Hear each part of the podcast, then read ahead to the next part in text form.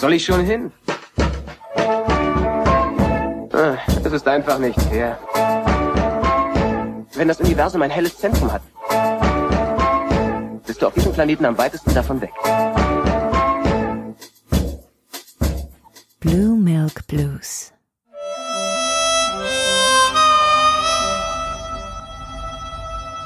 Herzlich willkommen zur, oh Mann, jetzt habe ich nicht aufgepasst, 55. Folge, glaube ich, Blue Milk Blues. Ähm, mit unserer ersten ganz offiziellen Besprechung nach unserem Vorgeplänkel letztes Mal zur zweiten Staffel von The Mandalorian.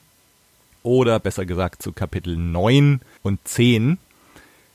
Ich heiße Tobi und bin in alter Tradition für unsere Mandalorian-Besprechungen hier mit Katharina, hallo. Hi. Mm, ja, dann lass uns gleich einsteigen. Ähm, ich habe es gerade gesagt, Mhm. Kapitel 9 und 10. Also sie nennen es jetzt nicht mal irgendwie Staffel 2, Kapitel 1 und 2, sondern es geht direkt weiter. Mhm. Mm, Fühlt sich's jetzt nach diesen zwei Staffeln auch so an, als würde es direkt weitergehen? Oder ist es ist doch irgendwie was anders? Ist es schon, oh, ja klar, jetzt ist Staffel 2. Ähm, ich muss gestehen, ich war ehrlich gesagt ein bisschen äh, erleichtert, dass sie es jetzt Kapitel genommen habe, weil ich weiß noch, dass wir beide bei Staffel 1 immer pr- permanent beim Sprechen Probleme hatten mit Episode und Folgen und auch also von der Serie und dem Podcast ja, ja, ja, genau. auseinanderzuhalten. So ging's mir auch. dass ich dann dachte, ah cool, dann reden wir jetzt über die Kapitel, dann wissen wir wenigstens beide, dass es um die Serie geht.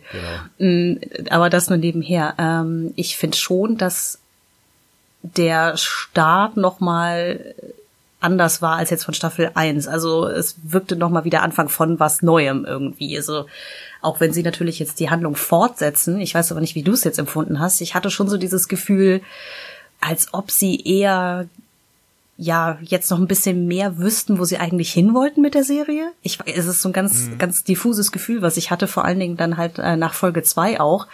Aber ähm, so nach dem Motto, okay, Staffel 1 war so ein bisschen das Vorgeplänkel und jetzt geht's eigentlich erst los. so, Ja. Das war so ein bisschen Ja. mein Gefühl nach, äh, nach, vor allem nach Folge 1, auch wenn ich die fantastisch fand.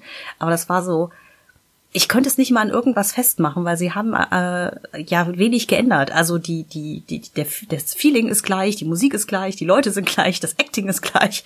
Aber irgendwie fühlte es sich an, als ob sie so ein bisschen mehr wüssten, wo sie hin wollten mit der Serie Ja. jetzt. Ich finde auch, dass es sich irgendwie anders anfühlt, so als ob sie mit so einem anderen Selbstbewusstsein reingehen oder so. Ähm, genau, also so viel muss ich noch schnell sagen. Ich war ja bei Antenne Alderan zu Gast ähm, zu deren Besprechung zur ersten Folge von Mandalorian. Äh, könnt ihr euch auch mal anhören. Ich versuche nicht nochmal die ganze Zeit das Gleiche zu sagen. Ähm, aber eine Sache, die ich da gesagt hatte, war, dass die erste Staffel vielleicht so ein bisschen so ein Testballon war, ähm, dass sie halt erstmal geschaut hat, wie kommt's an, ähm, geschaut haben, wie funktioniert diese Technik mit The Volume, äh, über die wir ja auch ausgiebigst gesprochen haben letztes Mal. Ähm, und äh, auch, auch so, wie es mit der Story einfach überhaupt funktioniert und dass sie jetzt mit so einem anderen Selbstverständnis und anderen Selbstbewusstsein an die Sache rangehen, äh, das merkt man, finde ich. Und Ja. was jetzt auch den Testballon angeht, natürlich auch insofern, dass sie gemerkt haben, okay, die Serie war sehr erfolgreich, kam gut an und dass sie jetzt hier wirklich aus vollen Rohren schießen können, was äh, Special Effects und vielleicht auch das Budget angeht. Ähm, das merkt man, finde ich, auch ganz deutlich an diesen zwei ersten Kapiteln jetzt von der zweiten Staffel. Ja. Also insofern irgendwie ist, ist schon ein bisschen was anders. Ähm, also alles gleich, aber auch ein bisschen anders. Und ich muss sagen, mir gefällt's sehr, sehr gut bisher. Und ähm, ja, dann Ja. lass uns da mal drüber reden.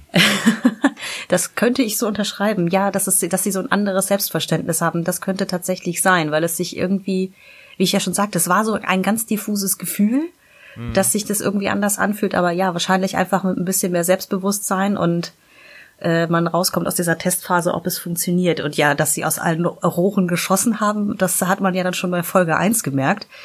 Aber Ähm, das war ja quasi so, wir machen das gleiche wie in Staffel 1, aber drehen den Pegel auf 100 Prozent. Ähm, ich musste sehr immer dran denken an dein Monster of the Week, hast du ja schon oft erwähnt. Ähm, ja. und ich meine, da gab's dann halt das Schlammhorn mhm. äh, und so. Und äh, genau, der Pegel jetzt hier mit dem Crate-Drachen oder auch den Spinnen in der zweiten, im zweiten Kapitel, im zehnten Kapitel, äh, ist natürlich schon voll auf Anschlag jetzt gedreht. Ähm, ja. Also das ist, ich musste sehr lachen so, oder funzeln, dass das Monster of the Week tatsächlich so weitergeführt wird. Ähm, aber ja, also. Ja, Wahnsinn. wobei ich sagen würde, sie haben hier jetzt ein bisschen ähm, es fühlt sich nicht mehr ganz so wie das Monster der Woche an, aber ich glaube, das liegt auch am Übergang der Handlung über Folgen hinweg gerade. Äh, in Staffel 1 war es ja oft sehr so, ähm, die Folge beginnt damit, dass Mando und das Kind irgendwo hinkommen, dann passiert irgendwas und am Ende der Folge ist die ist der Handlungsstrang abgeschlossen und dann auf zu neuen Ufern. So. Ja. Diesmal hat man ja schon so gemerkt, okay, es die Handlung zieht sich, also vor allen Dingen dann auch am Anfang von Folge 2, Schrägstrich Kapitel 10. Mhm. Dieses, sie nehmen sich jetzt die Zeit, so ein bisschen zu erklären, okay, wie und warum fliegt man jetzt von Planet A zu Planet B, so, ne? Ja. Also man schließt das nicht so sehr ab. Ähm, wobei ich sagen muss, die ganze Folge 1, Kapitel 9, wie auch immer, ähm, ja, also eigentlich hätte ich es alles total blöd finden müssen, weil wir schon wieder auf Tatooine sind. Aber mhm. ich irgendwie war das einfach nur so, okay, und jetzt gehen sie halt volles Rohr, die, die Western-Schiene da runter auf Tatooine irgendwie mit, äh, mit Mos Pelgo und allem. Ähm, und der Crate-Drache war so ein Ding, ich weiß nicht, ich habe den ja mega gefeiert irgendwie, ne? Also mal abgesehen davon, dass dieser ganze Kampf mega spektakulär aussah. Aber ich glaube, das ist so ein Ding, das kam damals schon in, äh, in dem Spiel Knights of the Old Republic, gab es, glaube ich, mal eine, ein, ein, mhm, ein Level, in dem man auch gegen den Crate-Drachen kämpft. Und ich habe mich seitdem auch echt immer gefragt, so dieses, okay, wie könnte das Ding so in realistisch, schrägstrich real aussehen, weil Knights of the Old Republic ist ja nur auch schon das ein oder andere Jahr alt, ja. dementsprechend auch die Grafik sehr klotzig gewesen. Mhm.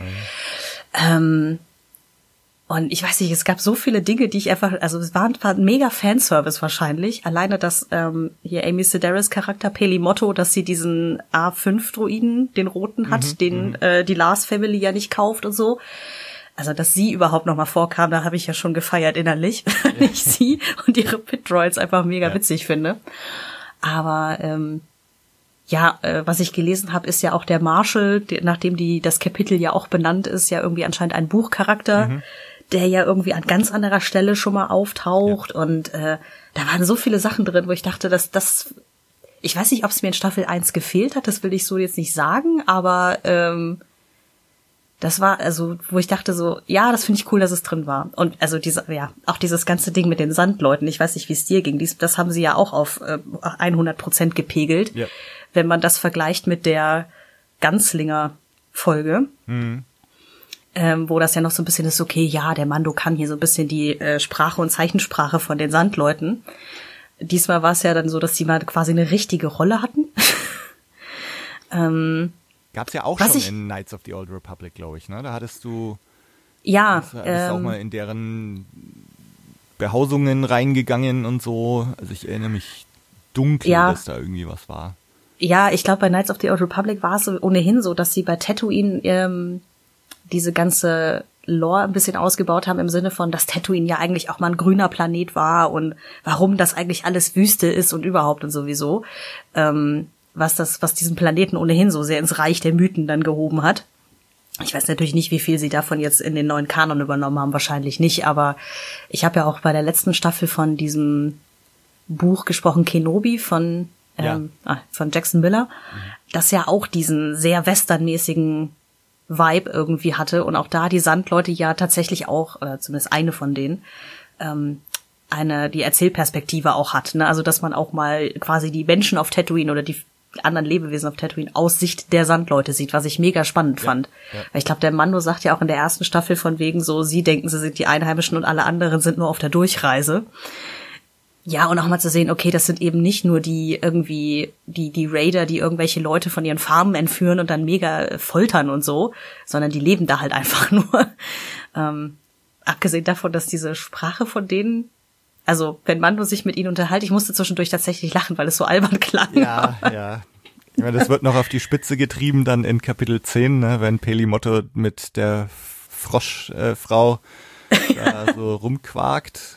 Aber ja, aber gut, so ist es. Ja, aber ähm, ich weiß nicht, dieses, die, die, die gerade Kapitel 9 macht nicht vieles neu, also weil da sind viele Sachen drin, die kennt man halt so aus dem Western, ne? dieser ganze Auftritt vom Marshall, wie er dann da im, äh, so den Saloon quasi mhm. betritt in seiner Rüstung und alles, ne? Oder auch, dass der Drache dann äh, stirbt, weil halt der Mando reinfliegt und da dann eine Bombe hochjagt in dem Ding. Ähm, beziehungsweise das mit Bomben versehene arme Banta. Ähm, das ist jetzt auch so, okay, das kennt man, ne? dass große Viecher in Filmen auf sehr spektakuläre Weise von innen zerstört werden. Aber es hat mich irgendwie nicht gejuckt, muss ich gestehen. ja, nee, also Puh, du hast ganz, ganz viele Stichworte äh, geliefert. Jetzt schauen wir mal, äh, wie man das, äh, oh je. wie ich da jetzt drauf eingehe. ähm, ich fange mal an mit mit Fanservice und Tatooine und so weiter. Mhm. Ähm, mir geht's auch so, dass mich in der ersten Folge, in der ersten Staffel diese Tatooine-Folge eher noch so ein bisschen gestört hat. Und wir haben ja auch über Fanservice gesprochen und so. Und ich finde es jetzt hier auf eine ganz, ganz tolle Weise gelöst, dass es sich absolut natürlich anfühlt, dass sie wieder auf Tatooine sind.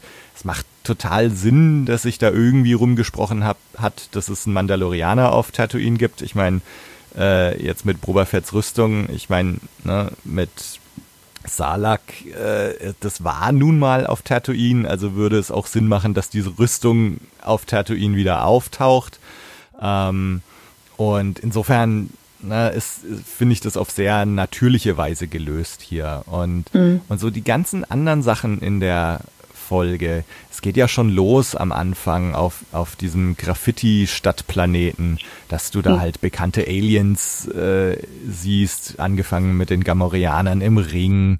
Dann hast du ähm, Sabrak, äh, einer von den Bodyguards da von äh, Gore Koresh, also du hast diese bekannte Aliens. Nebenbei bemerkt finde ich auch cool, dass wir hier diese Mischung aus ähm, Originaltrilogie Aliens und Prequel Aliens haben. Oh ja, das stimmt. Ähm, und, und aber das führt führt sich so auf sehr coole und nette Weise fort durch die ganze Folge, ähm, dass da so kleine Hints eingebaut werden. Du hast R5 schon erwähnt und du siehst ja auch gleich, äh, wenn er da so äh, auf die beiden zufährt, den genau die Stelle, die explodiert ist in A New Hope. Die ist hm. immer noch so leicht angekokelt oben auf ihm drauf. Ähm, du hast genau dann aber auch wieder die Pit Droids aus den Prequels.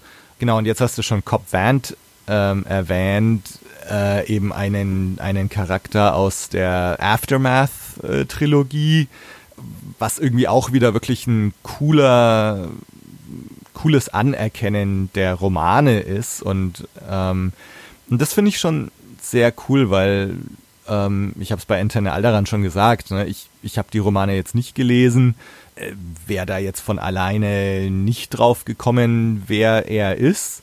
Gut, auf Twitter und Co. hast du es natürlich alles mitbekommen, ne? aber das Schöne finde ich, das funktioniert auch für Leute, die damit überhaupt nichts anfangen können, wer das jetzt sein soll.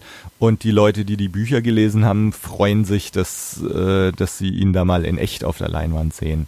Und, mhm. und so finde ich die ganze Folge so eine super Mischung aus Prequels, Originaltrilogie, Romanen, du hast jetzt Knights of the Old Republic erwähnt. Also es ist irgendwie, das wird aus so vielen verschiedenen Quellen geschöpft. Äh, und das finde ich einfach ganz toll. Mhm. Ähm, ja. Wenn ich da kurz einhaken darf, weil wir gerade doch bei dem Thema Fanservice sind. Ähm, ich frage mich auch gerade so, ich meine, die Sequel-Trilogie hat ja auch genau das versucht, halt so mit Fanservice irgendwie, also dem sogenannten Nostalgia-Baiting, wie man im Englischen ja so schön sagt, ähm, so das herzustellen, dieses Gefühl von, oh, hier, guck mal, das kenne ich und das ist voll aufregend und so. Ähm, aber bei Mandalorian funktioniert es, glaube ich, besser, weil es so selbstverständlich alles eingewoben ist, wie du schon sagtest. Ne? Das ergibt irgendwie Sinn, dass er ja. wieder auf Tatooine ist. Und irgendwie, ja natürlich macht das irgendwie Sinn, dass äh, ne, so eine Schrulle wie die Pelimotto dann diesen angekokelten R5-Druiden hat den ja. sie dann nicht repariert hat offensichtlich, ja. weil ja alles auf diesem Landeplatz irgendwie aussieht, als wäre es aus der Zeit gefallen. Ähm, Inklusive also, ihrer Frisur. Die, ja, äh, nebenbei bemerkt, äh, ne, also so an ihrer Frisur kannst du erkennen, wie viel Zeit vergangen ist. Ne? Also ist ein bisschen länger geworden, die Matte. Mhm. Und äh, aber sonst ah, alles beim Alten. Ich wollte gerade sagen, aber immer noch die perfekte 80er Jahre Film. Ja, ja. ähm, ja, oder auch, ähm, ich weiß gar nicht, diese die, die ganzen Elemente, wie du schon sagtest, die sie aus allen möglichen Quellen rausgezogen haben, waren so selbstverständlich in die Handlung eingewoben und es war nicht so dieses hier, guck mal, guck mal, das kennst du, das kennst du, oder, oder, oder? Also so fühlte es sich jetzt zumindest jetzt an, wo wir drüber sprechen, was ich halt ähm, sehr, sehr cool fand. Das hat mir, glaube ich, ein bisschen in den Sequels gefehlt, glaube ich, jetzt, wo wir drüber sprechen. Hm. Aber anderes Thema. Ähm, ansonsten stimme ich dir total zu. Ja. Also also wo du es gerade sagst, ne, das mit den Sequels frage ich mich, ob sie da irgendwann so von der Ästhetik oder Aliens und so weiter irgendwie dann doch auf die Sequels noch eingehen, weil bisher bedienen sie sich ja hauptsächlich bei Originaltrilogie mit bisschen Prequels eingestreut. Ähm, mhm. Ich bin mal gespannt, ähm, ob jetzt irgendwelche Planeten, die wir aus den Pre Sequels kennen oder Aliens, ähm, jetzt erste Ordnung und so, weiß ich nicht, ob wir das schon da zu sehen bekommen. Aber mhm. also bin ich gespannt, ob, ob ja. das auch noch ein bisschen eingeflochten wird. Ja, das kommt, glaube ich, sehr darauf an, wo man oder wo wir uns wiederfinden in den kommenden Kapiteln. Ich, ich weiß, ich greife ein bisschen voraus, weil wir eigentlich ja gerade noch bei Kapitel 9 sind, aber in Kapitel 10 ähm, finden wir uns ja auf einem Eisplaneten wieder und ich meine gelesen zu haben, dass also das ist jetzt aber auch wirklich nur komplette äh, komplettes Gerücht, ne, aber dass dieser Eisplanet halt äh, Ilium ist, den man ja oder Ilum, nicht mhm. Ilium, Ilum ist, der ja äh, auch in The Clone Wars vorkommt und auch in Jedi Fallen Order in dem Videospiel, weil da ja die Jedi ursprünglich mal ihre Kyber Crystals mhm. äh, sich gezogen haben, wollte ich schon sagen. Nein, aber äh, da Rituale hatten und einen Tempel und so weiter, aber das ist ja eher ein sehr ein, ein Hot Take, wie man so schön sagt im Englischen. ja, da, also ich hab, da habe ich auch heute früh auf Twitter noch irgendwie was, noch was anderes gelesen. Da hat äh, jemand geschrieben, dass äh, dieser Eisplanet Maldo Kreis, Maldo Kreis äh, sein könnte oder sollte, äh, was der gleiche Planet ist wie ganz am Anfang, erste Folge Staffel 1, wo er unseren blauen Gummimasken Mann einkarboniert, ähm, dass das der gleiche Planet sein soll, ah, weil okay. man angeblich irgendwie in Aurebesh auf seinem Display mal Maldo Kreis sieht, wobei ich jetzt auch nie gewusst hätte, dass das dieser Planet am Anfang von Folge 1 oder Kapitel 1 ist. Äh, keine Ahnung, also mal schauen. Das, das ist aber so ein Ding, wo ich, ähm, wo ich mir schon ein bisschen wünschte, dass wir ähm, noch mehr wissen, wo wir gerade sind. Ne? Also bei Rogue One haben sie ja immer so schön eingeblendet, ähm, wie dieser Planet jetzt gerade heißt.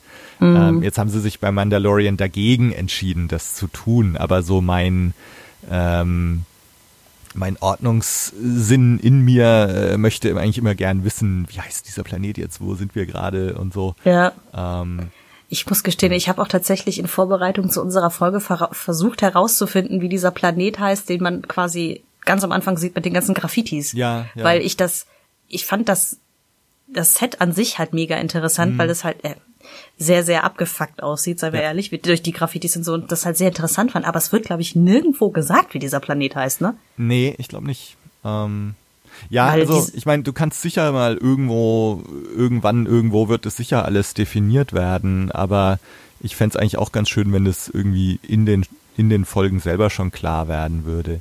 Ist aber halt mhm. eine ganz bewusste Entscheidung, denke ich, dass, ähm, ähm, na, dass wir, wir kriegen hier das Universum halt so hingelegt, wie es ist. Mhm. Ähm, Und ähm, er, er befindet sich halt auf diesen ganzen abgefuckten Planeten und äh, der Name tut nichts zur Sache oder so, ne? Aber irgendwie würde ich es tatsächlich ganz gerne wissen eigentlich. Mm, ja, ja man, man möchte schon ein bisschen Orientierung haben, das stimmt schon. Ja, ja. Ja, nee, ähm, was, warte mal, wie waren wir jetzt auf den Eisplaneten? Achso, mit Ilium, genau. Und wie sind wir zu dem Eisplaneten jetzt gerade gekommen? Wir waren, also ganz vorher waren wir bei Fanservice und davor waren wir, hatte ich irgendwann mal meinen Monolog, wo du dann sagtest, du, ich hätte dir zu viele Stichworte hingelegt. Ja, äh, ich weiß jetzt auch, also ein, ein Stichwort, ähm, Fanservice, Sandleute, äh, Crate-Drachen. War noch, war noch mein ah. Stichwort. Ah. Ähm, also das wird natürlich auch auf die Spitze getrieben hier, ne? Wenn Mando hier in äh, Mos Pelgo ankommt und er reitet da auf seinem Speederbike rein und äh, die Leute, es spielt irgendwie so eine Musik, die noch mehr nach Western klingt als jemals zuvor. Auch gerade diese Einstellung, wenn er auf dem Speederbike da durch die Wüste heizt, äh, so eine richtig geile Western-Musik. Hm. Ähm, und ähm, genau, die, die Leute, als er dann ins Dorf reitet, äh, alle sehr skeptisch und er geht dann in den Saloon und so. Ne? Und das ist, also so viel ja. Western gab's fast noch nie.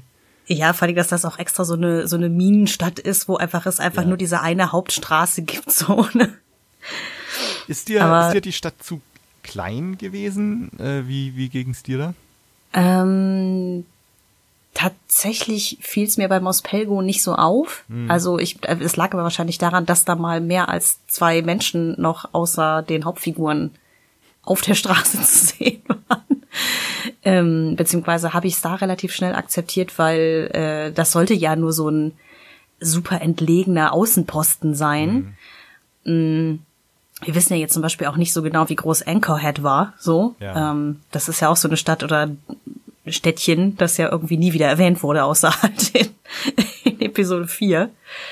Ähm, deswegen, es hat mich da, glaube ich, nicht so gestört, weil ich dachte, okay, sie wollen halt wirklich diese typische Westernstadt-Ästhetik, weißt du, so das verschlafene Nest mit nur einer Hauptstraße, wo es dann irgendwie nur drei Läden und den Saloon gibt. Ähm, und das war vollkommen okay. Es war dann eher so, dass ich auf dem Anfangsplaneten mit den Graffitis als auch dann im ähm, Moss Eisley dann dachte so, okay, äh, dieses Volume scheint wirklich so ein bisschen zu limitieren, wie viele Leute auf dem Set sein können. Ja. Dass es da zum Teil ein bisschen leer wirkte, wobei bei diesem Boxkampf jetzt da nicht oder diesem, ja. wo die Gamorreaner kämpfen, da haben sehr deutlich mehr Menschen auf dem Set, das ist ja klar, aber ähm, insgesamt, dass es da leerer wirkte. Bei Mospelgo ist es mir nicht aufgefallen. Ich weiß nicht, wie es dir ging was ich mir so bei Mospelgo, es, es gibt so ein paar Einstellungen, wo, wo du irgendwie nur so eine Hütte siehst oder so, gerade wo sie da ihre Munition irgendwie holen. Aber vielleicht kann man auch sagen, das ist halt so ihr Munitionslager, das steht so ein bisschen außerhalb. Also mir war es tatsächlich ein bisschen zu klein fast. Und so insgesamt geht's mir schon so, dass ich, ähm, du hast es jetzt mit dem Volume auch erwähnt, wieder ähm, tatsächlich auch das Gefühl habe, dass die ganzen Städte und Sets, die wir so sehen, eigentlich immer so so kleine Käfer sind irgendwie, egal ob wir jetzt auf Tatooine sind, ob wir auf ähm, Navarro sind, ob wir auf Sorghum sind. Ähm, das, sind immer so diese Mini-Städte. Und ich mhm. würde mir mal wünschen, dass man mal in einer, so, muss ja nicht gleich Coruscant sein, ne, aber wie so ein bisschen was Größeres wäre wär ja. schon mal nicht schlecht. Aber gut, da, das ist vielleicht auch wieder gerade diesem, diesem Western-Vibe und so geschuldet, äh, wo sich die Protagonisten ja meistens eigentlich in solchen Nestern bewegen. Ja, und ich glaube auch, ähm, gerade bei Tatooine habe ich sehr schnell akzeptiert, weil auch einfach äh, gerade in Romanen und so ähm, immer sehr äh, so hervorgehoben wird, dass wirklich äh, Tatooine so the ass end of nowhere ist. Ne? Mhm. Also da, dass auch zum Teil diese Farmen wie die äh, wie Lukes Familie, also die Lars Familie, die sie hat und so, dass die so weit auseinander liegen, dass wenn du da irgendwie verdurstest, dass dann dich keiner retten kommt. Ne? Ja, ähm, ja.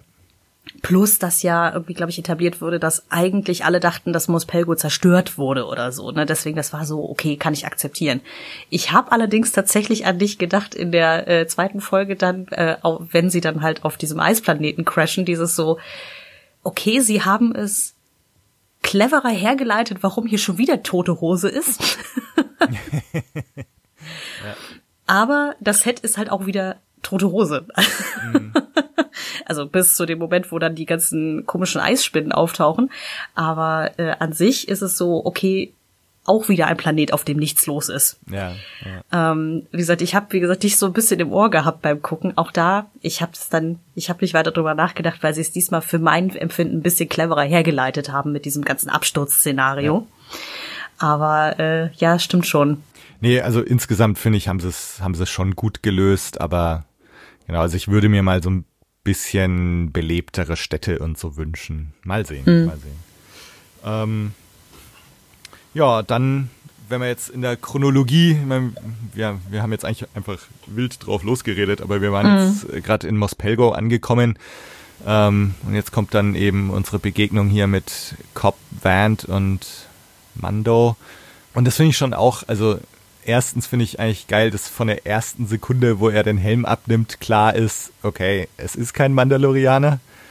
Ähm, dass wir das halt inzwischen einfach so drin haben jetzt durch die Serie. Ähm, der Helm darf nicht abgenommen werden, mhm. ähm, dass man ihn da sofort als Nicht-Mando erkennt. Mm.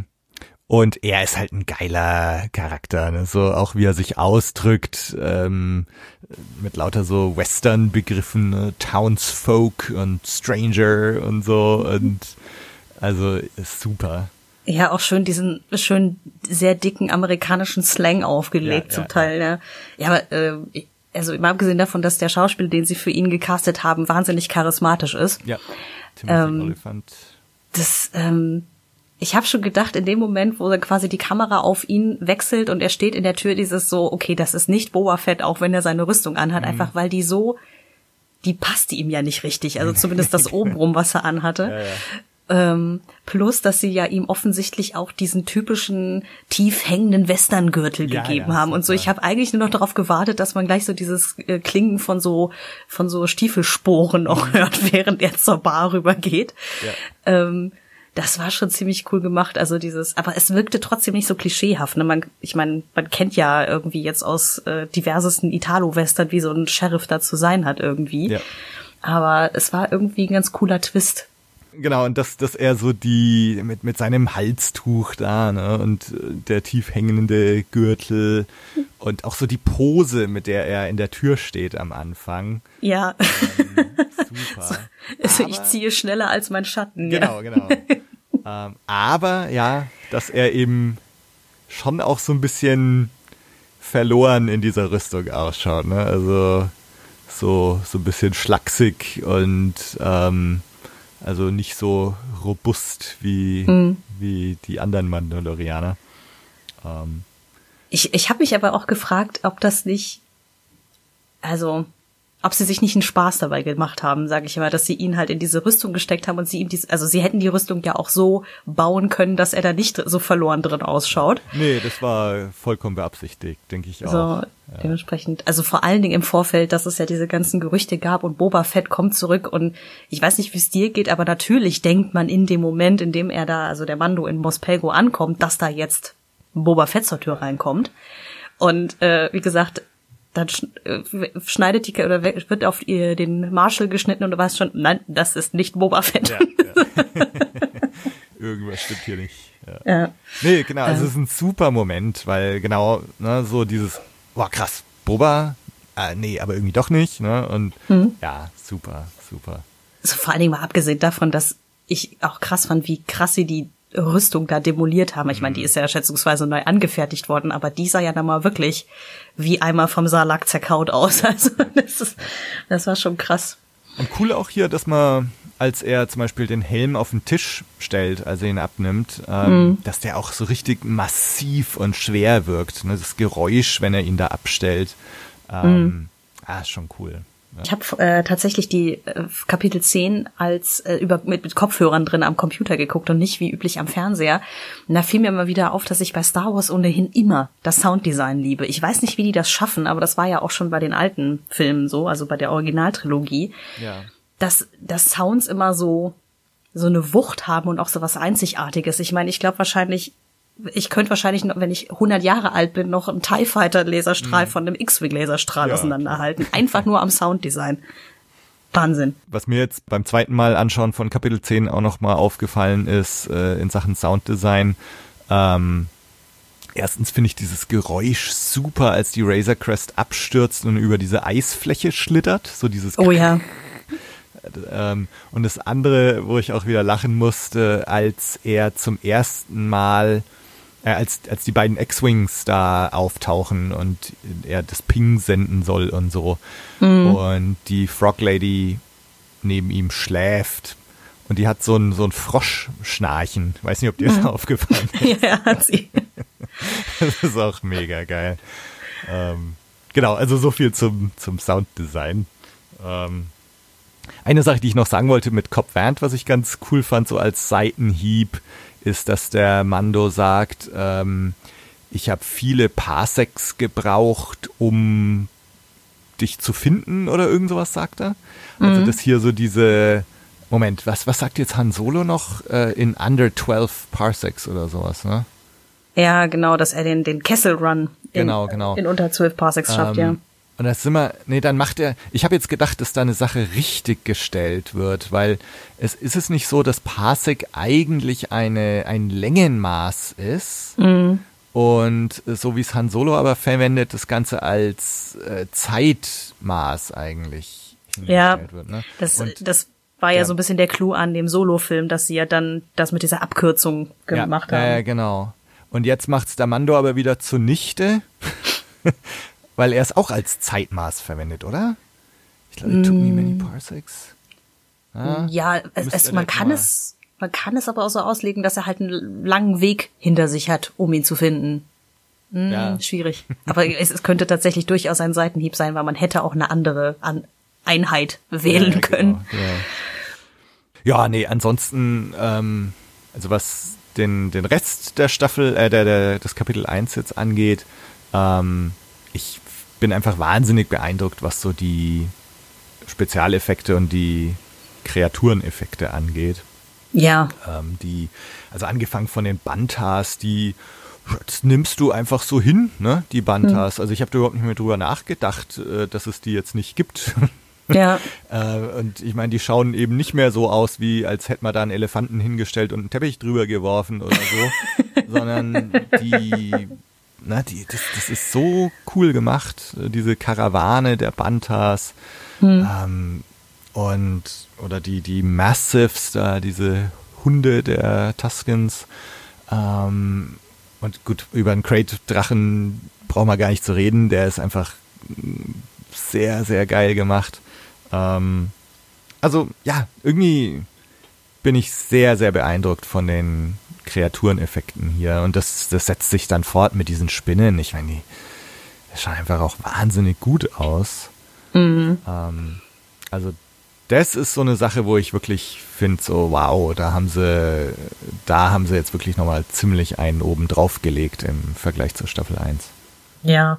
Ja, so gerade bei dem Kampf halt mit dem Drachen, dass ich wirklich dachte, jetzt haben sie sich gedacht, okay, wir eröffnen die ganze Staffel einfach mal komplett mit einem, mit einer Explosion, so, und, Ja, so, Ja. und feuern mal alles ab, was irgendwie geht. ja, Ähm, und ja, also ich kann auch nicht mehr sagen, außer dass es mega beeindruckend war. Die, das Design von dem Crate Drachen. Ich weiß nicht, wie ich sie mir vorgestellt habe, ne? Aber irgendwie habe ich da also nicht so, wie sie ihn dargestellt haben, aber natürlich macht das total Sinn. Also dass er auch äh, so, ich weiß nicht, ob er Augen hatte oder ob das nur so, also, also ob er keine Augen hatte oder ob das nur so ganz kleine Augen waren. ich glaube, das sind so kleine Augen irgendwie relativ tief unten gewesen irgendwo. Ja, aber dieses, dass er halt so, er hatte dieses Drachenartige, aber auch so ein bisschen was von den Sandwürmern von Dune, falls Ja, du dich ja, daran genau. daran erinnerst und so, ähm, weil er ja offensichtlich auch so im, durch das Sandmeer so tauchen kann, was irgendwie ja auch Sinn macht, weil das Ding Ja. heißt ja die Dune Sea. Genau das habe ich bei Antenne Alderan gesagt. Sehr gut. Okay. Ähm, nee, auf jeden Fall, ja. Und, äh, also ich muss gestehen, das Einzige, wo ich ein bisschen dachte, so, äh, i, so war dann natürlich, als dann der Kampf vorbei war und dann die Taskenräuber sich über diesen Kadaver anfangen herzumachen. Das war dann so, mh, lecker. Aber macht ja irgendwie Sinn. ne? Ich meine, äh, die Ressourcen sind ja nur recht knapp auf dem Planeten. Wahrscheinlich würde ich da auch das Teil äh, in seine Teile zerlegen. Und äh, ich weiß gar nicht, warum ich darauf kam, aber es gibt doch dann diese ganz kleine Stelle, wo einer von den Sandleuten so eine Perle findet hm. in dem Crate-Drachen. Ja. Äh, ich, ich krieg aber nicht mehr zusammen, was das zu bedeuten hatte, weil ich wusste, es ist eine Referenz auf irgendwas. Aber. Hm. Also, bin mir nicht sicher, wo das etabliert wurde. Ähm, Tilo hatte es bei Antenne Alderan auch erwähnt. Ähm, und ich hatte auch drüber gelesen im Vorfeld äh, oder nachdem ich die Folge gesehen hatte, dass eben diese Crate-Drachenperlen äh, wahnsinnig wertvoll sind. Äh, man kann sich vorstellen, warum. Mhm. Äh, ist nicht so leicht, eine zu kriegen. Ähm, und das, wo das jetzt zum ersten Mal vorkam, in welchem Material, Buch, Videospiel, Sekundärliteratur, keine Ahnung. Ja. Aber es ist, ist irgendwie, äh, es, it's a thing. Ja, also diese Great Dragon Pearls. Ja. Schön gesagt. Aber man, man hat ja jetzt offiziell in, in Star Wars eigentlich nur das Skelett in A New Hope gesehen. Mhm. Und gut, natürlich hast du in irgendwelchen Büchern mal gesehen, wie hat sich jetzt Ralph McQuarrie so einen Drachen vorgestellt und äh, in ich, man müsste sich jetzt direkt mal richtig damit beschäftigen, wo sind so Great Dragons schon gezeigt worden in Videospielen oder in, in welcher Sekundärliteratur oder Comics und so. Äh, keine Ahnung, aber ich glaube, so in echt ist es jetzt tatsächlich der erste, den wir so zu sehen bekommen. Mhm. Glaube ich. Ich würde gerade sagen, im, Zweifelsfall äh, war es mit den Great Dragons tatsächlich irgendwie in auch in einem von den Knights of the Old Republic Spielen. Also das, weil ich meine, da gibt es tatsächlich einen Abschnitt, wo man auch gegen einen kämpfen muss. Der war aber in meiner Erinnerung bunter von außen. Ähm, gut, aber das ist ja jetzt eh nicht mehr Kanon, also geschenkt. Ja. Aber nee, nee ich, ich fand es einfach nur. Die so aus. Ne? Jetzt, äh ja, aber es macht ja irgendwie Sinn. Was, warum sollte dieser Drache bunt sein in einer Wüste? Ne? Also ja, ja. außer um zu sagen, hier bitte erschieß mich. ähm, aber eine Sache muss ich fragen, da habt ihr bestimmt ja bei Antenne Alderan auch drüber gesprochen, aber es muss natürlich sein, wie, wie sind deine Empfindungen zu dieser ganz letzten Szene in dieser ersten Folge, wo man dann doch einmal unseren guten alten Freund Boba Fett in der Ferne oder so gefühlt anderthalb Sekunden sieht? Mhm. Äh, ja, da haben wir natürlich ganz am Schluss nochmal kurz drüber geredet. Ähm Jetzt ist es so, ne? Also man, man erkennt Temuera Morrison ja. Ich weiß jetzt gar nicht, ob ich ihn erkannt hätte, weil ne, er schaut ja recht entstellt und mitgenommen aus. Mhm. Ähm, jetzt, wenn man aber weiß, äh, das war ja auch im Vorfeld schon bekannt, Temuera Morrison wird mit an Bord sein und im Grunde war ja auch schon bekannt, äh, wahrscheinlich spielt er Boba Fett. Ähm, also insofern ist es so, ne, wenn man mit dieser Info hat man am Schluss sehr schnell eins und eins zusammenzählen können und war like, oh krass, Boba Fett.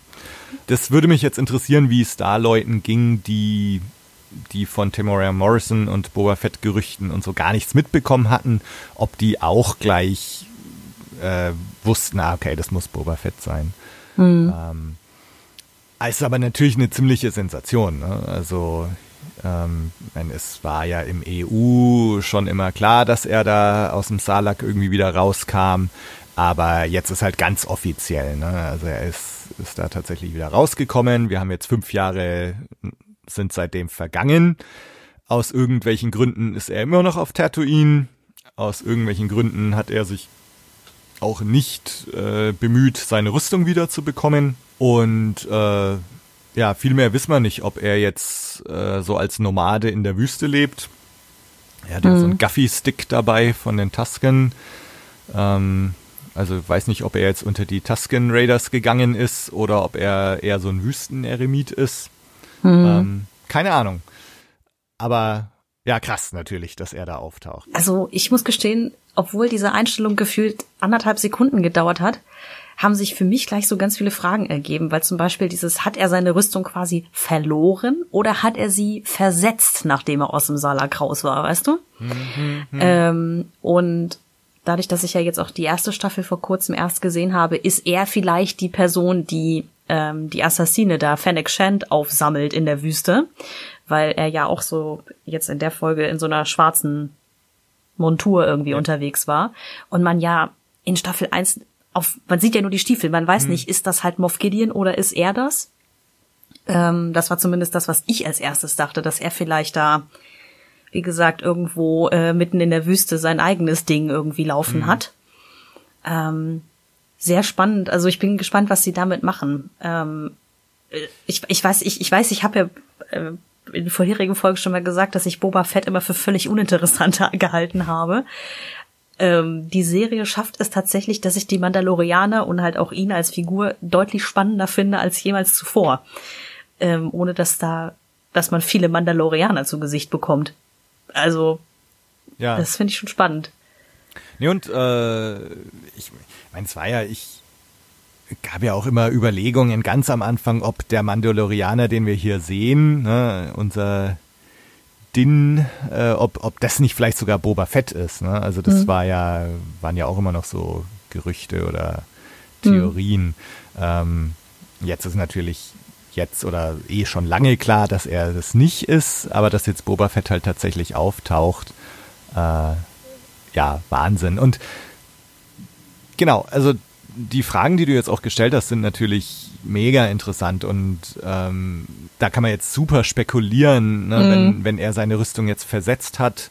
Äh, was würde das jetzt für die Serie bedeuten? Ähm, Ne, so, so, was ist jetzt seine Intention? Was will er? Oder möchte er nur in Ruhe gelassen werden? Welche Rolle wird er spielen? Wird er dem Mandalorianer freundlich gesonnen gegenübertreten? Sollten sie sich mal treffen? Und ich glaube, man kann ja fast davon ausgehen.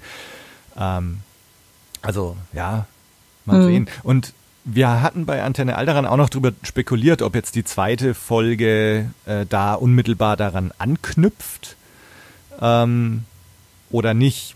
Und mhm. die Antwort ist ja und nein. Ne? ähm, ich fand es sehr cool, dass die wirklich unmittelbar daran anknüpft. Ne? Die Kapitel 9 endet damit, dass er auf dem Speederbike wegfährt und äh, Kapitel 10 eröffnet damit, dass er auf dem Speederbike weiterfährt. ähm, und, und dann aber halt äh, Tatooine verlässt, ohne dass jetzt Boba nochmal auftaucht. Hm. Und äh, ich, ich gehe jetzt mal davon aus, dass er jetzt nicht in der nächsten Folge gleich wieder nach Tatooine zurückkehren wird. Ähm, das heißt, also ich bin mal sehr gespannt, wie jetzt Boba Fett und Tatooine dann halt doch wieder reinkommt, weil in irgendeiner Weise ähm, müsste ja Boba Fett dann doch Tatooine verlassen oder der Mandalorianer halt dorthin zurückkehren.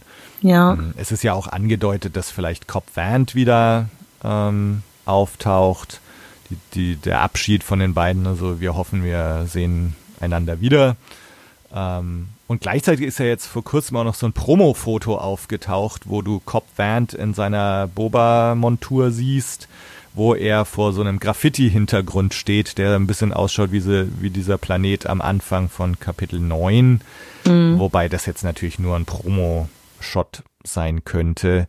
Ja. Ich glaube jetzt ehrlich gesagt nicht, dass Cobb Vant die Boba-Rüstung jetzt nochmal wieder anziehen würde. Mhm. Das kommt sehr darauf an, was sie jetzt in den nächsten Folgen da machen, ne?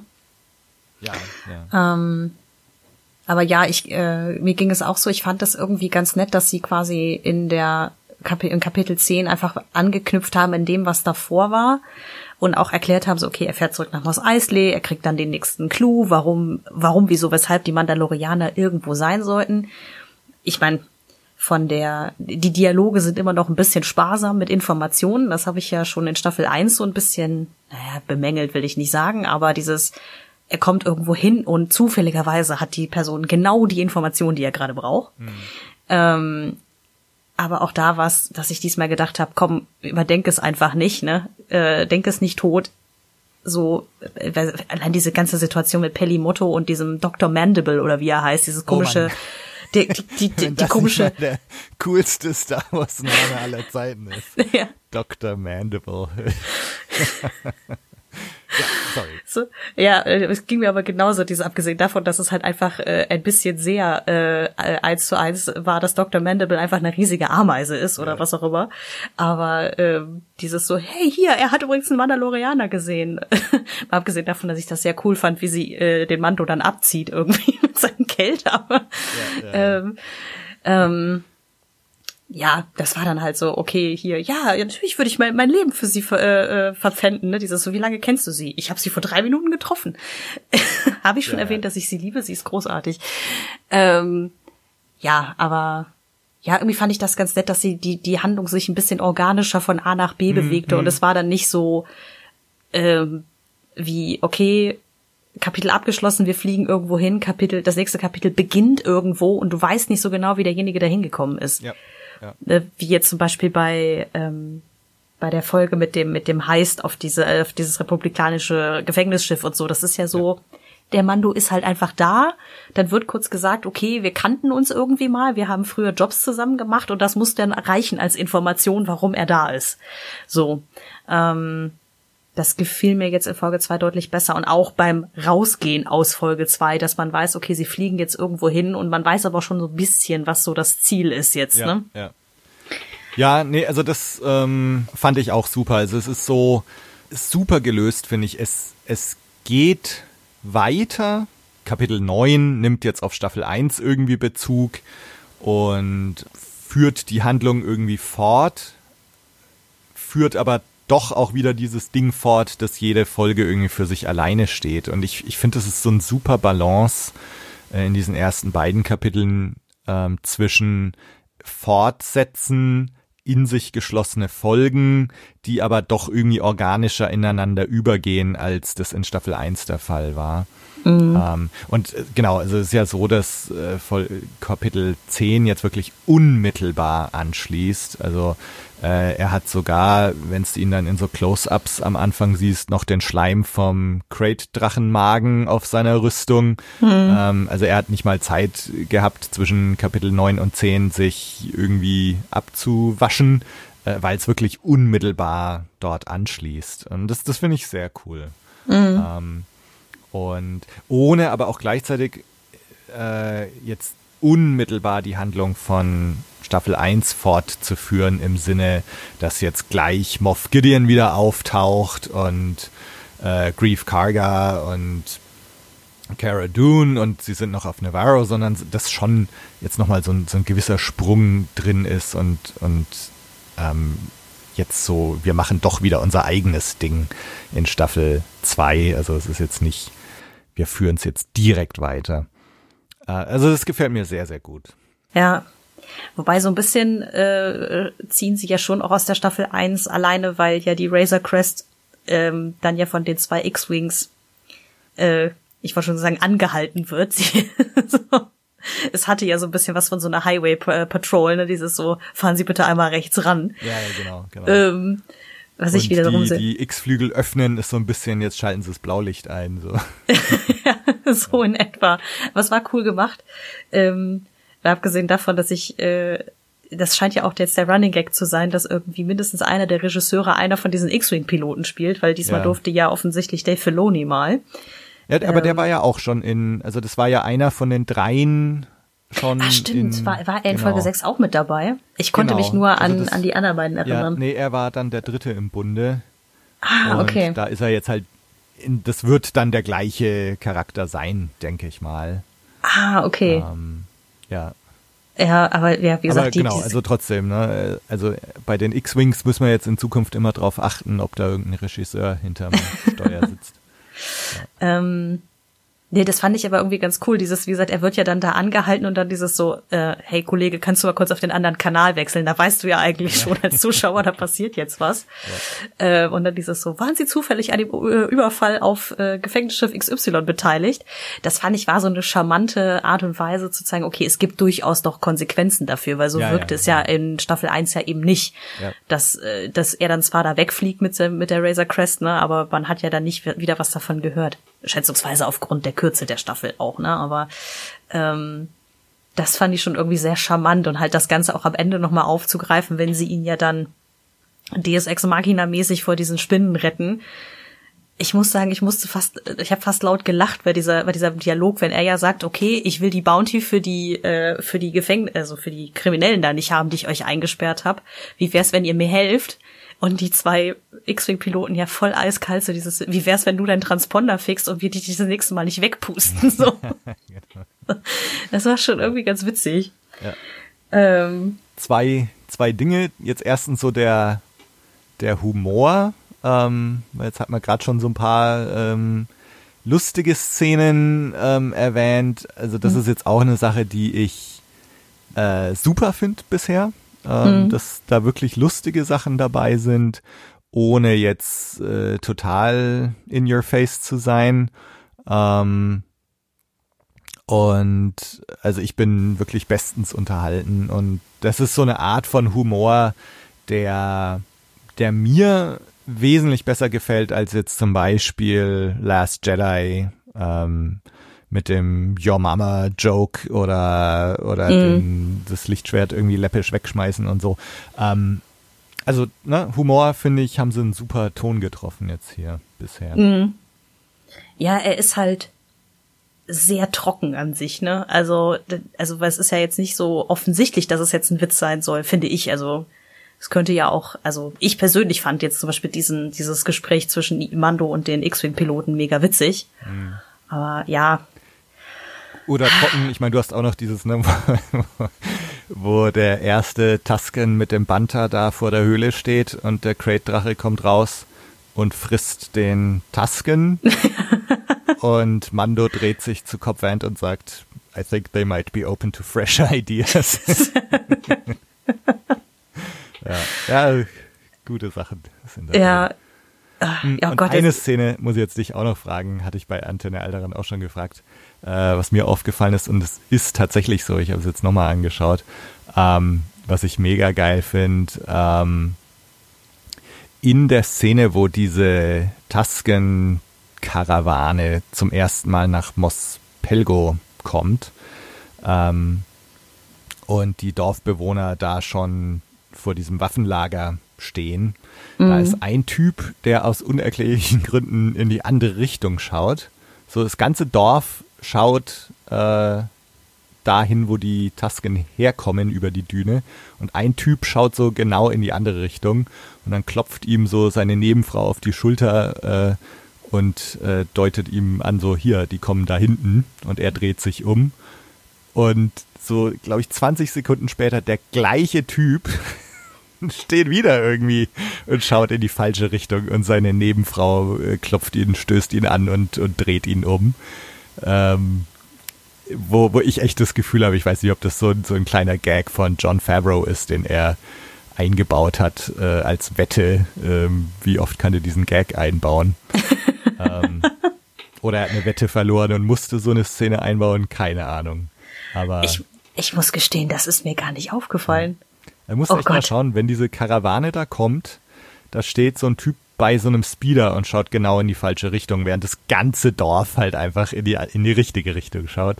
Und, und dann so 10, 20 Sekunden später, bevor einer der Tasken die Munition fallen lässt aus Versehen, ähm, kurz vor dieser Szene äh, steht er schon wieder irgendwie da und schaut in die falsche Richtung. Ah, okay. Ich, ich werde mal drauf achten, weil das muss ja. ich gestehen, ich war, glaube ich, so äh, fixiert auf das, was da tatsächlich passierte. Also ich habe quasi genau dahin geguckt, wo alle anderen Dorfbewohner auch hingeschaut haben, dass ich das komplett nicht mitgeschnitten habe. Depp, der die falsche Richtung Vielleicht ist es aber auch so eben, dass, dass sie es eingebaut haben für so aufmerksame Menschen wie dich. Ne? Dieses Mal gucken, wie viele Leute merken, dass der ja, Typ ja. in die falsche Richtung glotzt. Ja, ah. ja und andere Sache, ich habe gesagt, zwei Sachen Humor. Äh, zweite Sache, jetzt haben wir eh schon so ein bisschen über, äh, eigentlich angefangen gehabt, fast über die äh, nächste Folge, Kapitel 10 zu reden. Dann lass uns doch jetzt mal ähm, Kapitel 9 hinter uns lassen und äh, über Kapitel 10 noch reden. Außer du hast noch irgendwas, was du loswerden wolltest. Äh, nee, äh, gar nicht. Also außer, dass wir ja sowieso schon die ganze Zeit fröhlich ähm, von A nach B springen, was die mhm. Folgen angeht, aber ähm, nö, nicht. Also was Folge Kapitel 9 angeht, habe ich, glaube ich, alles, bin ich alles losgeworden. Also. Also jedenfalls ein, ein Hammer-Einstieg in die mhm. zweite Staffel. Ich glaube, da sind wir uns einig. Mhm. Ähm, also ich fand's großartig. Mm, und es geht ein bisschen ruhiger jetzt weiter. Sehr viel weniger Action. Ähm, wir gehen von der Wüste ins Eis und haben eine sehr, ja, kleine Folge in Sachen Personal und auch in Sachen, was passiert eigentlich. Ähm, mir hat's aber nichtsdestotrotz auch sehr, sehr gut gefallen. Vielleicht gerade deswegen, weil jetzt wieder so andere Töne angeschlagen werden.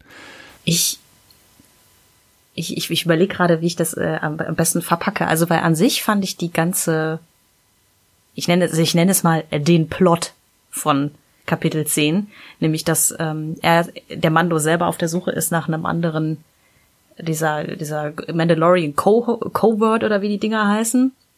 Und ja, äh, Pellimotto ihm diese äh, Frog Lady da als Passagier noch mitgibt. Ähm, ja. So als quasi kleine Gefälligkeit für die Information fand ich äh, vollkommen äh, legitim. Ich, ich weiß nicht, wie ich mich wegen der Frosch Lady fühlen soll, wenn ich ehrlich bin. Mhm. Also ähm, ich meine, die Aliens in Star Wars waren ja immer irgendwie so ein bisschen an irgendwelche realen Tiere angelehnt. Ähm, siehe Dr. Mandible. ähm, ja. Aber die waren mir schon fast ein bisschen zu so zu buchstäblich froschig. Mhm. also vor allen Dingen, weil es dann zum Teil wirklich ähm, man gesehen, also nicht, weiß ich, man hat es gesehen in Anführungsstrichen. Das war ja immer noch fantastisch gemacht, das Kostüm. Aber es ist so ein bisschen dieser äh, der gleiche Effekt wie bei dem Mann mit der Gummimaske, ähm, dass wenn du dann die Hände oder so dir angeguckt hast, dass du dann schon wusstest, okay, da steckt halt ein Mensch in dem Kostüm mhm. drin, ne? Ähm, deswegen ja, ich weiß auch nicht, ich meine, die ganze Geschichte, dass sie halt da ihre komischen Eier in so einem Behälter mit sich rumträgt, okay, auch geschenkt. Ja. Ähm, ich fand's, ich fand's irgendwie merkwürdig, dass sie es dann, das Baby Yoda dann angefangen hat, die Eier aufzuessen. Ich weiß nicht, warum ich das eklig fand, aber es war so, äh, mhm. warum? ähm, aber ja, ich glaube, dadurch, dass der, dass es sehr viel kleiner war vom Personal her, wirkte es auch deutlich bedrohlicher in dem Moment, in dem sie halt auf dem Eisplaneten dann auch ähm, ja Bruch landen. Also ja. Das ist ja quasi, sie brechen ja dadurch diese Eisdecke und sind in dieser Höhle. Die Razor Crest sieht mal wieder aus wie quasi einmal durch einen Häcksler gedreht. Mhm. Also das, also der wenn der Millennium Falcon eine Schrottmühle ist, ja, dann ist das Teil hat's ja dann fünfmal hinter sich.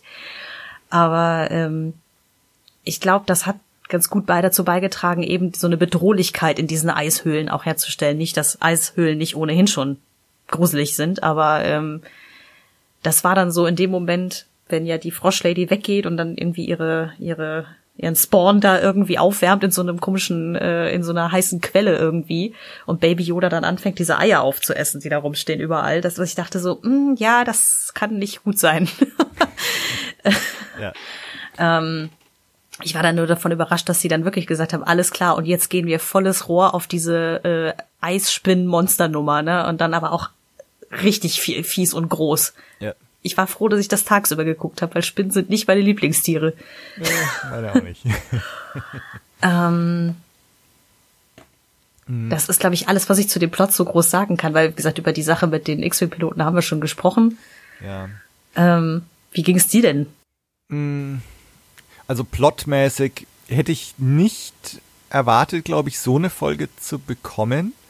Ich find's aber eigentlich wieder sehr cool, dass sie es gemacht haben und mutig, ne? Das, ähm, es, es kommt jetzt eine so eine Mega-Action-Folge und Boba Fett wird gezeigt am Schluss und es wird, wie gesagt, aus allen Rohren gefeuert und dann kommt so eine ruhige Folge.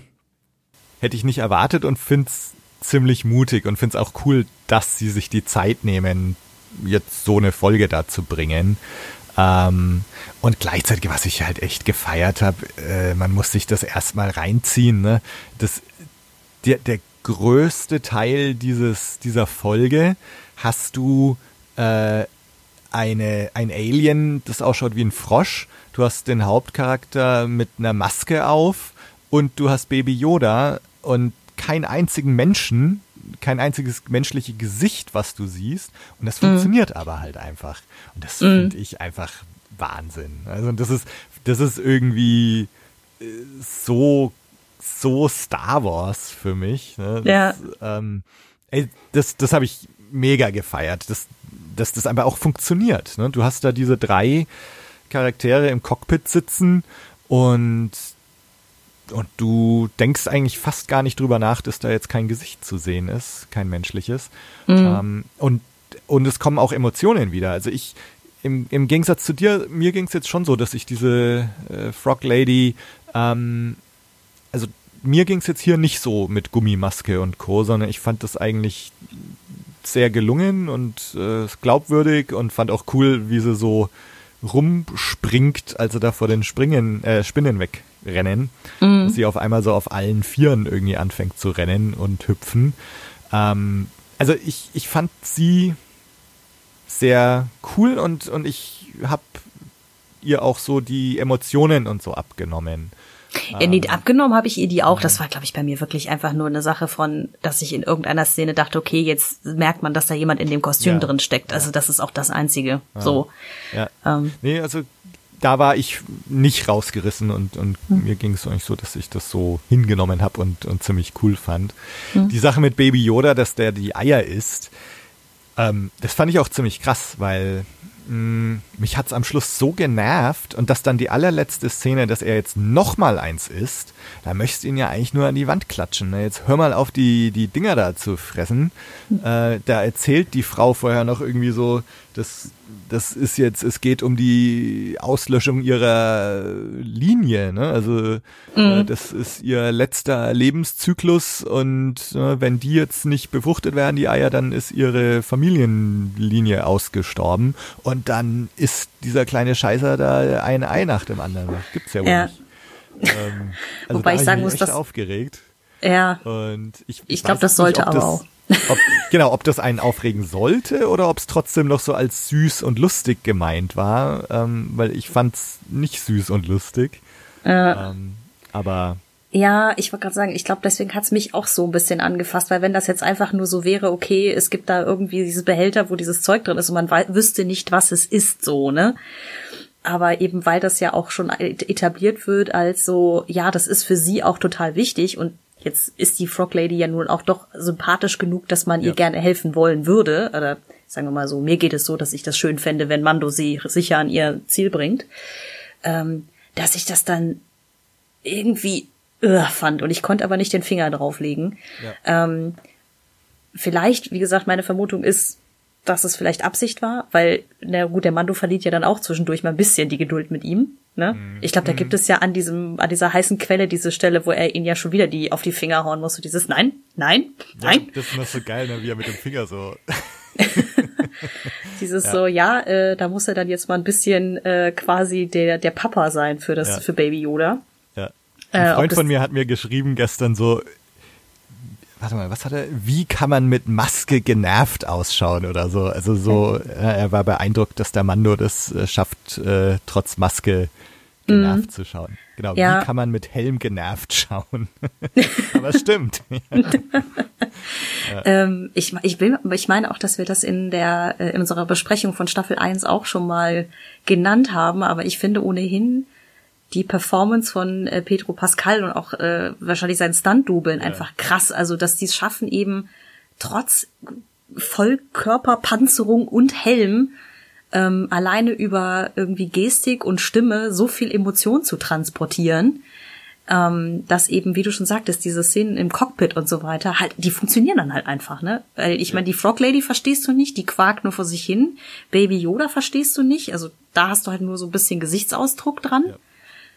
Das heißt, dass halt Pedro Pascal mit dem, was er da tut, halt die meiste Arbeit zu leisten hat und da muss ich schon äh, meinen Hut vorziehen, dass ihm das gelingt halt, ne? Wie gesagt, mit Maske genervt auszusehen. Ja.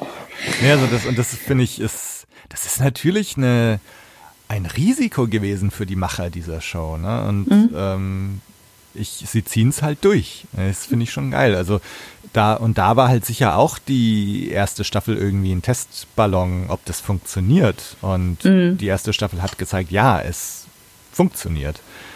Und dann jetzt hier so eine Folge zu haben, wo du halt, ne, Alien, Alien, Maskenträger, äh, finde ich mega, Mhm. Ja. Und ja, und äh, klar, äh, das ähm, ist natürlich eine, eine Riesenaufgabe auch für Pedro Pascal, da ähm, das, das gut rüberzubringen.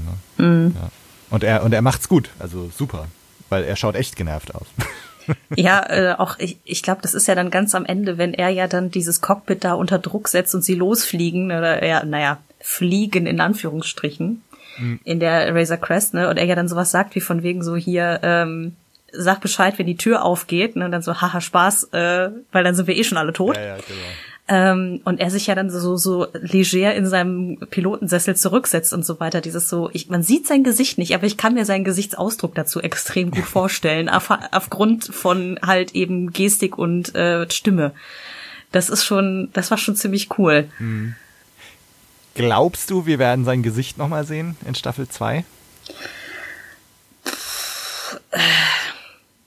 Ich gebe gerade jetzt mal nicht davon aus, weil ich sag mal so, in, in Staffel 1 war man ja wahrscheinlich ein bisschen darauf sensibilisiert, dass es passiert, weil ja das immer wieder vorkam mit und der Mandalorianer nimmt seinen Helm nicht ab und so. Hm. Äh, man darf gespannt sein, was, weil ich mich ja durch die Wiederkehr des Boba Fett ja ein bisschen frage, wie sie das miteinander erklären, weil ja definitiv er und auch Django Fett ja gar kein Problem damit hatten, ohne Helm in der Öffentlichkeit rumzulaufen. Wie sie das quasi hin erklären, weg erklären, man weiß es nicht, ne? Ähm, oder ob es da, ich meine, man weiß ja von The Clone Wars auch, dass die Mandalorianer ja gar nicht so die einheitliche Truppe sind, wie man sich das vorstellt, glaube ich. Mm, Ah, also dafür wissen wir, glaube ich, aus, aus jetzt den ersten zwei Folgen von der Staffel echt zu wenig, um das noch zu sagen. Aber ich weiß nicht, ob du eine andere Idee hast. Nee, ich habe jetzt nur gedacht, ob man nicht mal eine Wette abschließen sollten. macht er es oder macht er es nicht? Oder wir können eine Hörerabstimmung anzetteln, ähm, macht er es, macht er es nicht. Also oh, ich ja, glaube, er macht's nicht. Ich glaube, ja. wir bekommen ihn in dieser Staffel nicht zu sehen. Mhm. Ähm, Mal sehen. Ich, ich glaube aber hier Boba Fett, äh, dass es auf jeden Fall auch um die Thematik äh, Mandalorianer gehen wird und wie Boba zu ihnen steht und ähm, wie Boba mit seiner Vergangenheit abgeschlossen oder nicht abgeschlossen hat. Und da wird sicher noch ganz, ganz interessante äh, Begegnungen und Gespräche geben. Hm. Äh, aber ich glaube, äh, der Mando behält den Helm auf in dieser Ja, ja, ich tendiere auch eher zu, er behält ihn auf. Aber eine Umfrage ist gar keine so schlechte Idee. Das sollten wir mal gucken. Vielleicht, vielleicht haben andere Leute andere yep. äh, Ideen. Wir können ja auch mal, ich glaube, wir können jetzt so viel mehr gibt's, glaube ich, jetzt auch zu dieser Folge auch gar nicht mehr zu sagen. Nee, tatsächlich. Die Spinnen haben wir schon erwähnt, unser Harry Potter und Herr der Ringe Moment. ähm, mit, mit Eisspinnen halt, aber und, und ja, wirklich super gemacht. Das vielleicht noch so als, als Monster of the Week jetzt wieder. ähm, ansonsten viel mehr gibt's jetzt, glaube ich, gar nicht zu sagen. Interessant finde ich jetzt eher wieder, wie es wie es weitergeht. Mhm. Ähm, und da können wir uns ja tatsächlich jetzt noch kurz drüber unterhalten. Ja. Ähm, und also was ich gerade noch sagen wollte, war eben, naja, wir wissen ja von dem Trailer, dass er irgendwann wieder auf Cara Dune und Grief Karga treffen wird. Es schaut auch so aus, als sind wir dann wieder auf Navarro. Also irgendwie wird ihn der Weg dahin noch verschlagen. Äh, zu diesem Zeitpunkt ähm, ist ja Moff Gideon jetzt für den Mando kein Thema gerade. Mhm. Ähm, was halt sein Thema, sein, sein Quest gerade ist, ist, dass er jetzt Mandalorianer findet. Er sagt es ja so schön in Kapitel 9, ähm, dass er jetzt man ande, andere Mandalorianer finden will, um dann ein Netzwerk und ein Pfad sich so von Mando-Enklave zu Mando-Enklave durchfragen will, bis er halt irgendwo jemanden trifft, der ihm helfen kann, die Jedi zu finden. Ähm, und also das ist sein Quest jetzt gerade, wie mhm. er dann jetzt letztendlich doch wieder auf Moff Gideon stößt und auch aufs Imperium. Es gibt ja mehrere so Speederbike-Verfolgungsszenen aus dem Trailer. Ich nehme mal an, dass das alles so gegen Staffelende passieren wird und er da wieder aus irgendwelchen Gründen auf, auf Navarro landen wird. Und wie jetzt Boba Fett da reinpasst, keine Ahnung. Im Moment kann ich es mir nicht so ganz vorstellen. Mhm. Mal sehen. Mhm. Ja, das ist eine gute Frage. Ich weiß gar nicht, wer das äh, auf Twitter geschrieben hatte, aber oder war es in einem Kommentar auf der Webseite? Dadurch, dass Dave Filoni ja mit an der Serie arbeitet, ist es ja nicht ganz weit hergeholt zu vermuten, dass die Erzählstruktur so ein bisschen sich an The Clone Wars orientiert, weil da in der Serie es ja auch gerne so war, dass ja bestimmte Handlungsstränge eingeführt und dann fallen gelassen wurden und dann erst irgendwie zwei Staffeln später wieder auftauchen. Die Frage ist also zum Beispiel mit der Sache mit Boba Fett, hat das diese Staffel überhaupt noch eine Bewandtnis? So. Oder ist das einfach nur, okay, das muss jetzt einmal etabliert werden, dass der Mando Boba Fetts Rüstung am Start hat irgendwie, mm, mm. Ähm, damit dann vielleicht, wenn es besser passt, in Staffel 3 was passiert oder so. Das kann ich jetzt gerade nicht so richtig sagen. Wenn man, wenn man nach Staffel 1 geht, müssten sie am Ende eigentlich wieder auf Tatooine landen oder auf auf irgendwas, also ne, dass, dass irgendwie das, was am Anfang passiert, wieder aufgegriffen wird im Finale, aber ähm, ja, schwierig zu sagen. Ne? Ich meine, ist gut, im Trailer gab es ja diese Szene, wo man ja die Razor Crest in ihrem demolierten Zustand auf so einen Planeten zufliegen sieht. Ich gehe geh mal davon aus, dass das jetzt halt auch dann der Start von der nächsten Folge ist. Mhm, genau. Ähm, was dann passiert, gute Frage. Weil ja, diese, diese ganze Moff Gideon-Geschichte ist ja gerade komplett fallen gelassen worden. Beziehungsweise, nein, es macht Sinn, dass sie es auch gerade fallen lassen, weil der Mando ja denkt, dass Gideon tot ist.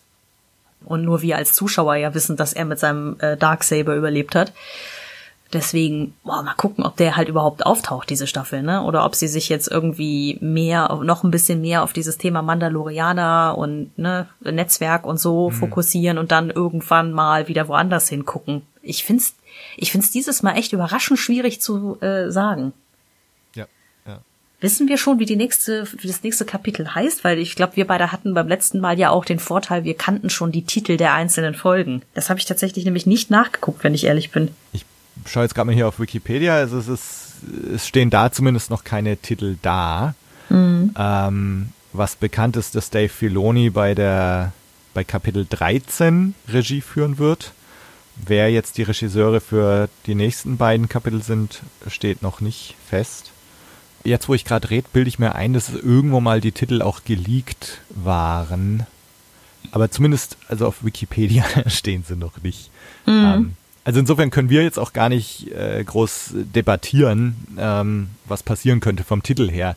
Mhm. Wobei jetzt ehrlich gesagt mit The Marshal and the Passenger äh, hätten wir jetzt auch nicht wäre man jetzt auch nicht viel schlauer gewesen, ne? was, was jetzt in Kapitel 9 und 10 passieren könnte. Passenger, mhm. gut, hätte man noch überlegen können, das ist jetzt jemanden, den er mitnimmt, ne? aber, aber du hast recht, also äh, ich habe mir jetzt den Trailer nochmal angeschaut zur Staffel 2 und ich gehe auch davon aus, dass diese Eröffnungsszene in dem Trailer, wo wir die sehr demolierte mit der Heckklappe offen stehende Razor Crest äh, über so einen Planeten schlingern sehen und dann kommt so ein anderer Planet ins äh, Bild. Ich gehe davon aus, dass dieser große Planet, dieser Gas Giant äh, Coliban ist, den äh, Pelimotto erwähnt Mhm. Ähm, und dass er da auf diesen Estuary Moon oder wie sie es nennt, äh, Trask zufliegen, wo, wo die Frog Lady hin will. Ähm, also ich gehe davon aus, dass das sogar die allererste Szene jetzt vom nächsten Kapitel sein wird.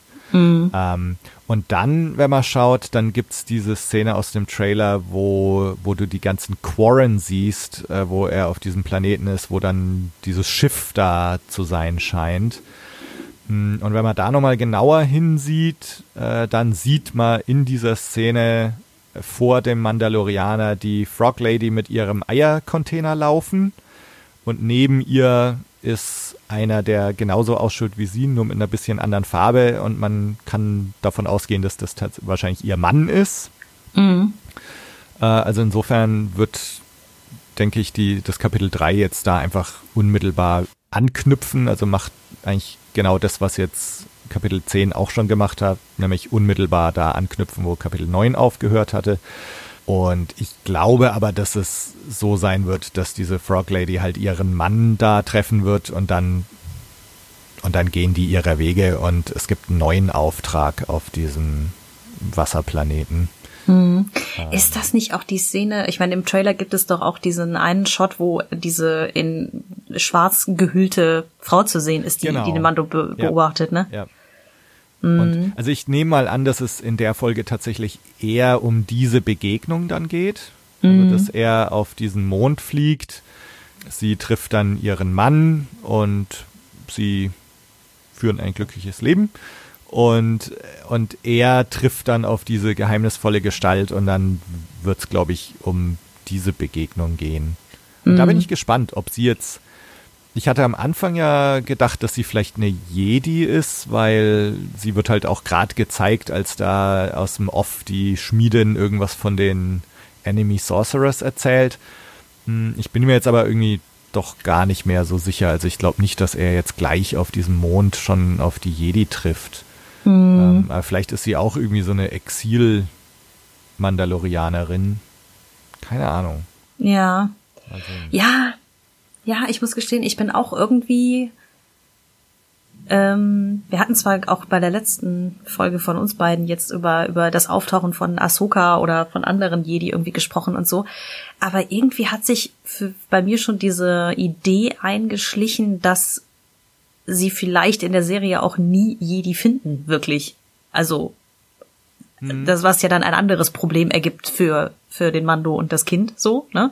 Aber, ähm, ja, oder, oder es ist vielleicht eine Sache, die erst viel, viel später passiert. Also, ja, es, es, wird spannend. Also, äh, mal gucken, was Folge drei so gibt. Ich glaube, ich muss den Trailer auch nochmal mir genauer anschauen. Ähm, wenn man den Trailer anschaut, ist es tatsächlich so, dass ähm, es sind viele Szenen, die wir jetzt schon kennen. Ähm, also sie haben sich sehr bei, bei den ersten beiden Kapiteln bedient. Und ich glaube, dass jetzt weitere Szenen alle aus Kapitel 11 stammen. Und dann gibt's, glaube ich, noch eine Gruppe von Szenen, die aus einem weiteren Kapitel stammen, nämlich wo er nach Navarro zurückkehrt und mit Cara Dune und Grief Karga irgendwie wieder gegen das Imperium kämpft. Und ich glaube, das ist es. Also ich glaube, dass, dass wir in diesem Trailer tatsächlich nur vier Kapitel sehen. Ähm, und dass wir, wenn wir das nächste Kapitel gesehen haben, eigentlich einen Großteil der Szene aus dem Trailer schon abgehakt haben. Ähm, und was ich auch glaube, du hast jetzt Ahsoka erwähnt, ich glaube, wir sind jetzt die nächsten beiden Folgen ähm, wird es nicht mehr so eine große Sensation à la Boba Fett geben. Ich glaube, jetzt wird einfach mal so grundsätzlich diese Handlung vorangetrieben. Er sucht jetzt Mandalorianer und so weiter. Aber ich glaube nicht, dass wir jetzt schon so große Gastauftritte wieder bekommen. Ich denke, das kommt dann wahrscheinlich erst wieder so in, in den letzten beiden Folgen. Ja, ja. Ich glaube auch, dass es jetzt erstmal wahrscheinlich ein bisschen ruhiger ist, dass sie jetzt wahrscheinlich ein bisschen mehr dann auch das Staffelfinale noch ein bisschen mehr vorbereiten wollen, müssen, wie auch immer. Ich überlege gerade, ob es nicht auch eine Möglichkeit gibt, dass die Enemy Sorcerers, von denen die Schmiedin ja spricht, ne, ob es nicht so ist. Also klar, wir als Zuschauer denken natürlich eins zu eins, ah, die Jedi, ne, ergo die Guten. So, ähm, ich habe schon bei Staffel 1 ja immer gedacht, dieses so, okay, klar, die Manda Mandalorianer haben jetzt mit den Jedi irgendwie immer Beef gehabt in, äh, in The Clone Wars und so. Aber ähm, es gibt ja auch, wenn ich jetzt so an Sachen wie Jedi Fallen Order und so denke, ja auch diverseste Machtnutzer, die ja ähm, der dunkle, zur dunklen Seite gehören. Also wie jetzt halt die ganzen Inquisitoren, die ja dann auch vorkommen, die, für die es ja auch dann ähm, eigene Comics gibt und so weiter. Es ist ja jetzt nicht gesagt, dass nicht ein paar von denen auch überlebt haben und so ein bisschen wie Werner Herzog auch. Es tut mir leid, dass ich ihn übrigens immer Werner Herzog nenne, weil ich mir einfach beim besten Willen den Namen seiner Figur nicht merken kann. Aber äh, dass, dass, dass es von diesen Inquisitoren halt auch so dunkle Jedi gibt, die irgendwo im Untergrund noch leben ne, und auf ihre Zeit warten. Ähm, dass, dass es dann vielleicht auch Sinn machen würde, dass es halt wirklich dann Enemy Sorcerer sind, weil sie halt einfach wirklich einfach nicht zu den Guten gehören. Ja, aber das ist jetzt ganz weit hergeholt.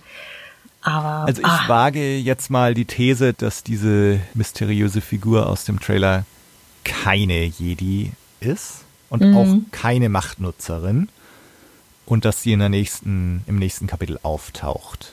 Ähm, nichtsdestotrotz hast du recht äh, mit den Machtnutzern und dunklen Machtnutzern und so weiter. Ähm, mal sehen. Mal sehen. Ja, es- es ich bleibt spannend. Nicht, dass das jetzt im nächsten schon thematisiert wird, aber, aber irgendwann vielleicht. Aber ja, also das ist, ne, das, das Schöne finde ich jetzt auch, dass man tatsächlich, man weiß jetzt schon, okay, grundsätzlich seine Suche gilt jetzt den, den anderen Mandalorianern, äh, mit dem Endziel halt irgendwie die Jedi zu finden. Aber ansonsten hat man irgendwie überhaupt keine Ahnung, wo es jetzt gerade hingeht. Äh, finde ich aber sehr cool. Also Ja. ich, ich bin deswegen umso gespannter irgendwie jetzt immer auf die, auf die nächsten Kapitel, wie es, was jetzt schon wieder passieren könnte. Ja, das stimmt. Also ich bin, also diesmal bin ich wirklich auch komplett ahnungslos, wie es weitergeht. Also es ist, äh, es ist auf jeden Fall spannend. Ich glaube, ich glaub, wir hatten das auch bei Staffel 1 ja irgendwann mal gesagt, aber ich finde bei dieser, also ich finde es bei der Serie auch eben gerade gut, dass die Folgen wöchentlich rauskommen. Weil ich glaube, ich mich auch gar nicht so sehr damit beschäftigen würde, wenn die Staffel quasi beim ersten Tag komplett live geht, man halt, keine Ahnung, an einem Abend alle Folgen einmal durchbinscht, so Ja. ähm, und sich dann denkt so, okay, äh, next, so. Ähm, Ja. es ist irgendwie ganz cool, wirklich so zu überlegen, so, äh, das ist wirklich auch zu wissen, so scheiße, ich habe keine Ahnung, wie es weitergeht. Hm. Ich finde es super. Also, ja, dass, dass wir jetzt auch so drüber reden und in zwei Wochen reden wir wieder und dann debattieren wir wieder drüber, wie es jetzt weitergehen könnte und so. Ich finde das super. Also ich genieße es sehr. Ja, ich auf jeden Fall auch. Ja. Ja. Aber dann bleibt uns jetzt wohl nichts weiteres übrig, als äh, abzuwarten, was der nächste Freitag oder übernächste Freitag für uns bereithält. Genau. Und ähm, ja, auch wieder die Aufforderung an alle, die uns jetzt zugehört haben, schreibt uns. ne, Wir haben jetzt so ein paar Thesen hier in den Raum gestellt, was äh, das Helmabnehmen angeht, was die mysteriöse Frau angeht. Was denkt ihr dazu? Schreibt uns. Ansonsten bleibt uns tatsächlich nur zu sagen, wir hören uns in zwei Wochen wieder und schauen mal, wo uns das noch alles hinführt. Ja, wir dürfen gespannt sein. Ich danke dir, Katharina. Ähm, Ja, ich danke dir. und wir hören uns dann auch in zwei Wochen wieder. Bis in zwei Wochen, genau. Genau. Bis Okay. dann. Bis Tschüss. dann. Ciao.